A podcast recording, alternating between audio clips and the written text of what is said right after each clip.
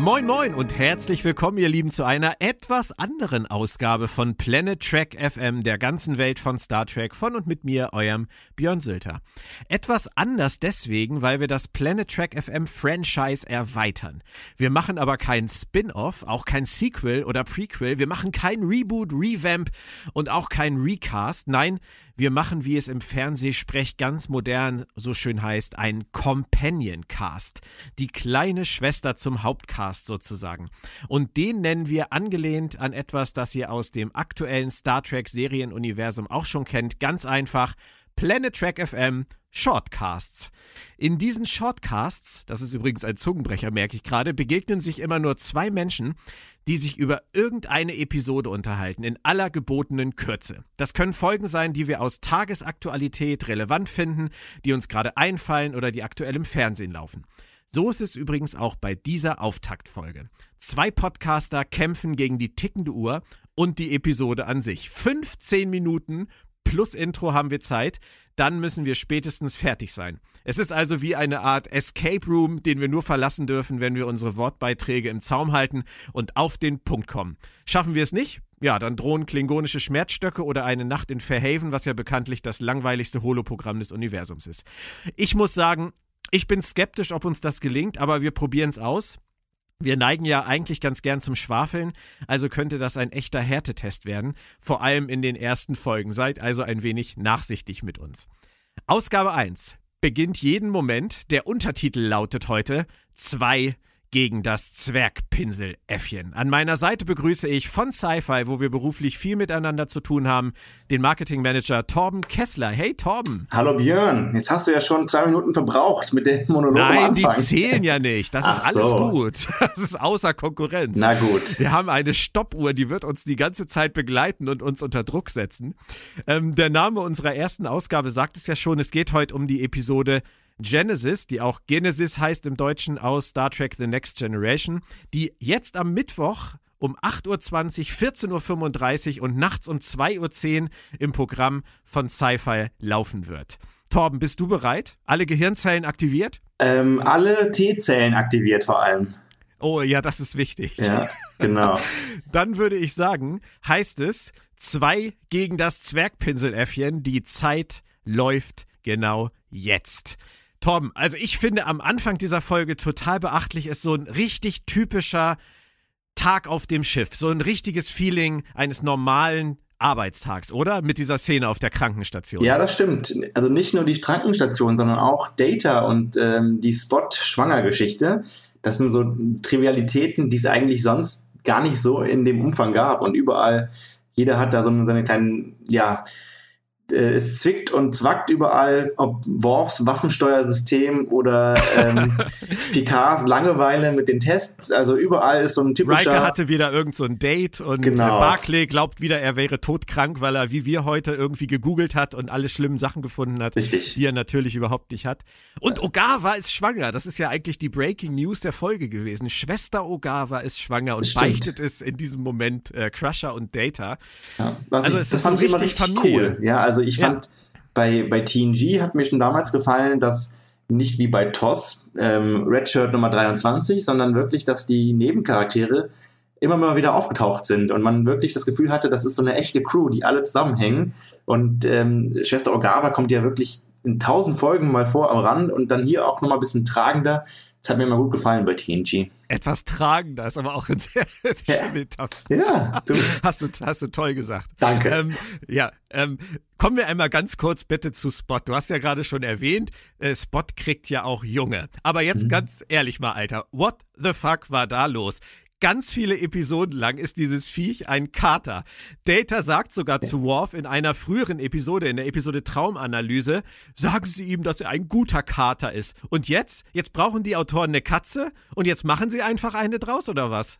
Ja, vielleicht ähm, ist ja die Genetik der Katzen im 24. Jahrhundert ein bisschen anders und man hat zweigeschlechtliche Katzen, aber ja, schon erstaunlich. Plötzlich ist Spot äh, schwanger und auch einfach aus dem Nichts heraus ähm, genau an dem gebärfähigen Termin. Also, ähm, ja, praktisch auf jeden Fall. Aber es gibt ja mehrere Möglichkeiten. Ich meine, Data könnte heimlich eine Geschlechtsumwandlung bei seiner Katze gemacht haben. Das wäre ein Skandal, den wir hier aufdecken. Ja. Es könnte aber auch sein, dass er einfach einen mega hohen Katzenverschleiß hatte und einfach immer neue Katzen sich geholt hat und die immer Spot genannt hat, damit keiner was merkt. Das kenne ich von den Simpsons mit Snowball der ersten und zweiten. Ja, ja möglich ist es. Also ja, so aber wenn man mal ehrlich ist, wir, wir, wir reden ja heutzutage bei Star Trek Discovery und bei Star Trek Picard ähm, relativ häufig über Lazy Writing. Aber ganz ehrlich, das ist Lazy Writing in Absolut. seiner perfektesten Form, oder? Ja, also wenn wir nachher auch mal die Folge auseinandernehmen sollten, ähm, das Ende, auch die, die letzte Szene der Folge ist mit das Schwächste, was man machen kann. Ähm, aber da komme ich später noch mal zu, glaube ich. Da ist ja. Lazy Writing auf seinem Höhepunkt, muss ich sagen. Ja. Ich fand das auf jeden Fall mit den Waffentests ganz lustig, vor allem ähm, wie genervt äh, Picard auch reagiert darauf, dass das nicht funktioniert alles und Worf hat ja auch überhaupt keine Geduld, bei ihm deutet sich das ja relativ früh schon an mhm. ähm, und dann hauen ja Picard und Data ab im Shuttle. Das ist ja auch immer ein untrügliches Zeichen dafür, dass irgendwas schief geht, oder? Ich fand es sehr erstaunlich äh, witzig, dass ein Torpedo, der irgendwie von der Flugbahn abkommt, dass man ihn drei Tage oder wie lange sie äh, planen, suchen muss. Das hat mich schon so ein bisschen, okay, wie weit fliegt das Ding und kann man es nicht mit Sensoren besser orten, aber okay. Ähm, und immer ja, muss der Captain los. Der genau. Captain und, und der zweite Offizier. Er nimmt sich das Privileg, aber ich muss sagen, er hat wahrscheinlich auch Data genommen, weil ihn sonst dann keiner nervt. Ähm, wenn Data ruhig sein soll, ist Data ruhig. Und ähm, ich mochte ja einmal diese Picard-Data-Dynamik, ob es jetzt auf dem Holodeck war, so ein bisschen manchmal, oder auch ähm, auf Romulus auf jeden Fall. Das hat mir gefallen, schon immer. Ähm, die Szene mit äh, Troy, äh, wie, wo sie isst und trinkt wie ein Scheunendrescher und äh, Worf rülpst und sie, sie und die Bedienung so angafft, die fand ich übrigens ziemlich lustig. Also Worfs Veränderung fand ich echt sehr gelungen. Ich fand generell, dass Michael Dorn das ähm, wirklich sehr gut spielt. Also auch, ähm, wo Worf dann nachts aufwacht und wie so ein Wilder durch das, ähm, sein Quartier läuft und sein Bett zerreißt. Ich fand das wirklich sehr gut gespielt, auch die Verwandlung von ihm, muss ich wirklich sagen. Ja. Und was mir auch echt gefallen hat, war Riker, der so herrlich inkompetent wird, der auf einmal die einfachsten Fragen nicht mehr beantworten kann ja. und nur noch sagt, ja, was meinen Sie denn? Ja, okay. gute, gute Sache, machen Sie mal einfach. Dann machen wir es so. Ich glaube vermutlich, dass, ähm, es gibt wahrscheinlich einige wichtige Menschen, die genauso sind, aber ähm, ja, hat, das war schon erstaunlich. Ich, also ich fand es wirklich gut geschauspielt, durch die Bank durch, also von allen. Auch Troy als Amphibienwesen später. Ähm, auch Picard, der dann seine Angst entwickelt später. Ich fand das durch die Bank schauspielerisch eine sehr gute Folge. Man muss wahrscheinlich sagen, sie hatten alle relativ viel Spaß dabei. Es ist äh, keine besonders äh, ernstzunehmende Folge und das war, glaube ich, auch allen Beteiligten klar, oder? Ja, das kann ich mir vorstellen. Also das ist ein typ, also eine typische Füllerfolge, die man mal so reinstreut. Ähm, die hat mit der vorherigen Folge und mit der nachfolgenden Folge nichts zu tun, macht aber einfach Spaß. Und ich glaube, uns Zuschauern macht sie Spaß, wenn sie auch so ein bisschen leicht ist, sagen wir mal so, aber auch den Schauspielern logischerweise beim Dreh. Rein vom wissenschaftlichen Standpunkt, Torben, absolutes Desaster, oder? Oder kann man sagen, Fun with DNA einfach nur auf die Spitze getrieben? Ah, ich finde dieses Techno-Bubble, was da wieder, also, oder Matt Techno-Bubble, was da auf die Spitze getrieben wurde, am Anfang mit der Grippe und der Autoimmunität, die die meisten Menschen hatten und schlafende T-Zelle und später, wenn Data sein ähm, Heilmittel braut innerhalb von zehn Sekunden. ich fand, also ich mag, das mochte ich immer an Star Trek. Dieses, es klingt so wissenschaftlich fundiert und man fühlt sich so klug dabei, aber wahrscheinlich ist alles nur Schwachsinn und äh, schön verpackt in Worte. Aber das Witzige ist, ich habe mir das tatsächlich mal durchgelesen. Ich bin ja, was, ich, was Physik und Chemie angeht, bin ich ja wirklich absolut raus. Das waren in der Schule die Fächer, die ich am schnellsten abgegeben habe. Aber es ist zumindest so, dass diese Intronen alten Code enthalten können die, der im Verlauf der Stammesgeschichte funktionslos geworden ist. Und ähm, das haben sie sich auf jeden Fall genommen. Und dann gibt es da auch noch diesen Satz, äh, sie tendieren in höherem Maße zur Akkumulation von Mutationen. Also es, sie haben sich irgendwas aus dem, aus dem, äh, aus der wissenschaftlichen Ecke genommen und haben sich dann darum ihre Geschichte gestrickt. Das haben sie, glaube ich, oft getan. Aber viel Sinn ergibt das Ganze natürlich trotzdem nicht. Ja, aber ich ist. glaube, das hat auch immer Star Trek ausgemacht für mich früher. Man, ob es jetzt der Heisenberg-Kompensator war oder irgendwelche Neutrinos, von denen ich noch nie gehört hatte. Also für mich klang das immer, ja, das ist, man hat recherchiert und man erzählt wahrscheinlich jetzt nicht ganz ähm, an den Haken herbeigezogenes und zur Not biegt man das Ganze ein bisschen. Aber hier auch mal eine medizinische Variante hat mir persönlich immer gut gefallen bei Star Trek. Wenn wir jetzt mal ganz kurz auf unsere tagesaktuelle Situation mit der Corona-Pandemie gehen, ist es aber natürlich hier wirklich eine mega vereinfachte Geschichte. Das Ding ähm, kommt ins Rollen durch eine synthetische T-Zelle von Dr. Crusher, die sie einsetzen will, um Barclay zu helfen, mutiert dann, ähm, kommt an die Luft, mutiert wieder, ähm, verteilt sich wie die Grippe, befällt jede Spezies und das alles passiert natürlich im Affentempo und ähm, ist natürlich jetzt für uns, die wir, die wir an dieser Corona-Geschichte zu nagen haben, auch irgendwie verstörend. Aber fast verstörender finde ich dann diese verharmlosende Art des Auflösens, ja. dass innerhalb von Minuten alle wieder zurückverwandelt werden mit diesem Logbucheintrag. Dr. Crusher, es ist gelungen, alle wieder in den Normalzustand zu versetzen. Ja, also das ist auch meine größte Kritik an der Folge. Und da hatte man wieder etwas gemacht, was man eigentlich bei TNG schon längst überwunden hatte. Das gab es früher bei TOS sehr oft, dass am Ende ähm, McCoy, Kirk und Spock auf der Brücke und nochmal einen Witz machen und die Situation war direkt zu Ende. Und hier genauso. Es war Drama bis zur letzten Sekunde und plötzlich dann Dr. Crusher macht ein paar Witze über Barclay mit, äh, oh, ihr braucht jetzt aber ganz viel ähm, psychologisches Counseling, aber ganz ehrlich, sie hat durch ihre Fehler und die sagt so, ach ja, war ein Fehler von mir, hätte ich darauf achten sollen, Pech gehabt. Also ganz genau. flapsig, aber also es sind ja auch Leute gestorben. Der Brückenoffizier, der Steuermann, das ist wahrscheinlich auch jetzt ähm, gut, man hatte ihn vorher vielleicht noch nicht so oft gesehen oder noch gar nicht, aber es sind ja auch Leute gestorben und am Ende so, ach ja, Pech gehabt, war halt ein Fehler. Und das fand ich, muss ich sagen, mit das Schwächste eigentlich. Ja, ist aber natürlich auch die typische Herangehensweise damals von Star Trek gewesen, diese abgeschlossenen Folgen zu bringen, die wirklich innerhalb von 45 Minuten alles abfrühstücken, was irgendwie mit dem Thema zu tun hat. Absolut. Das gibt es heute einfach nicht mehr. Ja, wobei ich bei, bei TNG hatte man auch oft Folgen, was heißt oft, aber es gab schon Folgen, wo man am Ende so ein bisschen ähm, Picard am Ende von, äh, wo er wieder zurückverwandelt wurde aus Locutus zu Picard, wo er am Fenster steht und rausguckt und man merkt, der Mann ist gebrochen innerlich ein bisschen. Ja, so Folgen, genau. die mit einem mit einer Schwere enden und so, ja, es war halt nicht alles super.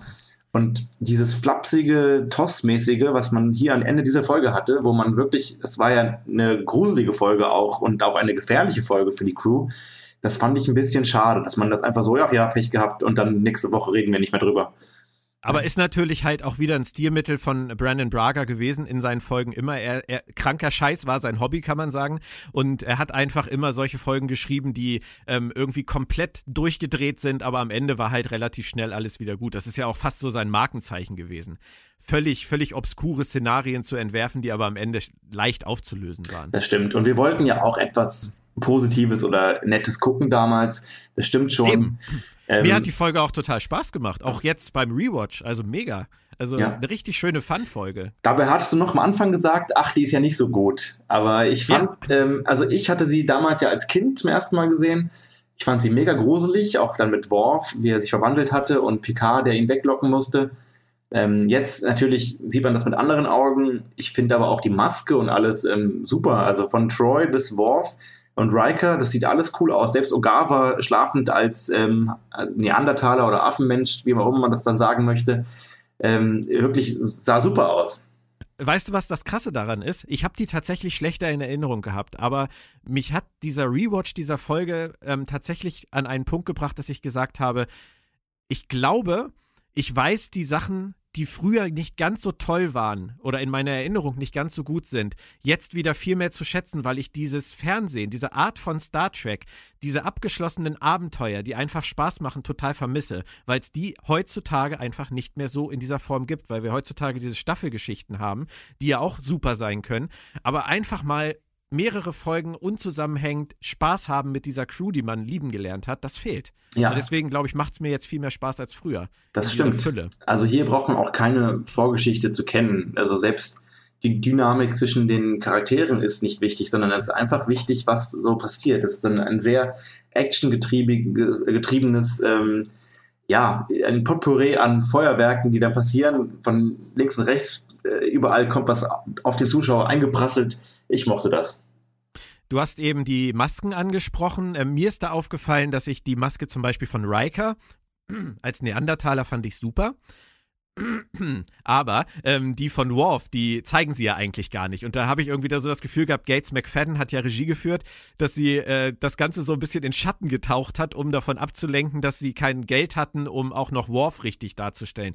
Aber das hat ja auch schließlich bei den Alien-Filmen super funktioniert. Wenig zeigen, großer Eindruck, oder? Ja, also ich fand äh, alleine schon Worfs äh, Geräusche an der Tür, wie er an die Tür hämmert, Das ja. äh, hat mich auch so ein bisschen an First Contact erinnert, tatsächlich, wo die Borg dann in die Krankenstation kommen. Ähm, ich, ich mag das. Das ist so skurriler Horror und dann auch wie Picard dann wegläuft und dann in, in die Jeffreys-Röhre.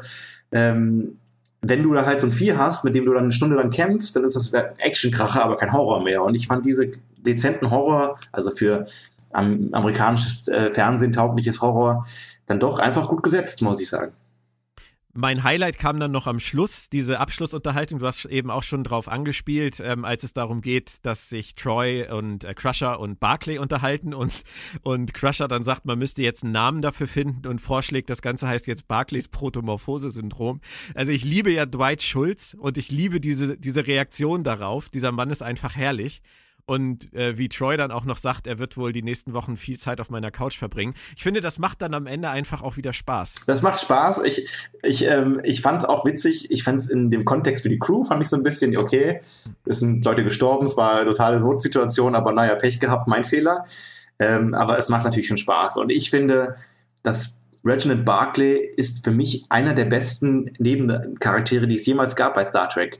Also durch die Bank weg, schrullig, aber es passt so gut da rein, so einen Charakter da reinzubringen. Ob Voyager oder TNG, es war super immer. Wie wäre denn dein Fazit zur Folge, wenn du das in einem Satz oder so zusammenfassen müsstest? Ähm, Gruselspaß, tatsächlich. Ich hatte, ich hatte, also ich hatte ein bisschen, man hat, man hat Spannung, man hat ein bisschen Horror, in Anführungszeichen, man hat wirklich viel Spaß. Man muss sich nicht konzentrieren darauf groß, man kann das mal nebenbei schauen und es macht einfach Spaß. Also ich fand die, die Folge ist nicht die beste Serie logischerweise, aber sie macht mir Spaß. Genau, und ich habe dabei tatsächlich wieder festgestellt, ähm, wie gern ich diese Figuren mag und ähm, wie sehr ich auch wirklich, das hast du auch schon gesagt, diese Data-Picard-Dynamik mache. Und die haben wir ja nun in Star Trek Picard auch sehr schön zu Ende gebracht bekommen. Das muss man ja wirklich sagen, das hat äh, Star Trek Picard ja wirklich geschafft, einen Endpunkt zu setzen, der Data gerecht geworden ist und der dieser Picard-Data-Freundschaft gerecht geworden ist. Und die konnte man, finde ich, in der Folge mit ihrer kleinen äh, Mission wieder mal nacherleben. Absolut. Ja. Ich fand, ähm, also ich glaube, man hat ja bei Data diese beiden Dynamiken mit einmal mit Jordi als seinem Freund und einmal mit Picard als so eine Art väterliche Figur, auch der ihm das Menschsein versucht, vielleicht ein bisschen näher zu bringen. Und mir hat diese Kombination immer schon sehr, sehr gut gefallen. Also ich, ich fand Data und Riker oder Data und Worf nicht annähernd immer so stark wie die beiden anderen Paarungen, die ich gerade genannt hatte. Weißt du, was krass ist, Torben? Ich drücke die Stopptaste und in diesem Moment sind 15 Minuten um. Zack, so schnell ging's. Das ist wirklich kein Spruch. Es kann jeder nachstoppen. Torben hat seinen letzten Satz exakt auf die Null beendet. Habe ich alles geübt vorher, jahrelang. Wir haben sozusagen den kompletten Cast 200 Mal geprobt. Mindestens. Und durch meinen kurzen Hustenanfall zwischendurch wären wir fast aus der Kurve geflogen. Aber Torben hat es wieder reingeholt. Also ich würde sagen, wir haben beim ersten Mal es tatsächlich hingekriegt. 15 Minuten über eine Folge und ich glaube, wir haben relativ viel angesprochen, oder? Stimmt. Ich muss nur noch lernen, irgendwann mal ein bisschen langsamer zu reden und deutlicher, weil ich sonst Panik habe, nicht mehr alles unterzubekommen in den 15 Minuten. ähm, ich, ich glaube Besserung. Ähm, aber ja, ich glaube, wir haben die Folge gut umrundet und umrandet und ähm, ich, mir macht das Format Spaß. Einfach mal schnell so eine Folge ja, sezieren total. und auch nicht zu sehr äh, abschweifen zu Voyager und First Contact und TOS, wie ich das jetzt gemacht hatte, sondern ähm, auf den Punkt bleiben. Ich würde sagen, ihr guckt alle sonst bei Sci-Fi einfach am Mittwoch rein. Ich habe ja schon gesagt, zu drei Uhrzeiten läuft das Ganze um 8.20 Uhr, 14.35 Uhr und 2.10 Uhr nachts. Ansonsten gibt es die Folgen bei Netflix auf Blu-ray, wo ihr wollt, aber Sci-Fi ist natürlich die erste Wahl. Das äh, ist logisch. Und ich würde sagen, das war die erste Ausgabe von Planet Track FM Shortcast 2 gegen das Zwergpinseläffchen mit Torben Kessler und Björn Sölter. In Kürze geht's weiter. Seid gespannt, folgt uns gern per RSS-Feed bei Soundcloud, Twitter ja. at Bjorn Suelter oder auf planettrackfm.de. Danke, Torben, es war mir ein Fest. Ebenso, vielen Dank, Björn. Und euch allen weiterhin bleibt gesund. Tschö, tschö.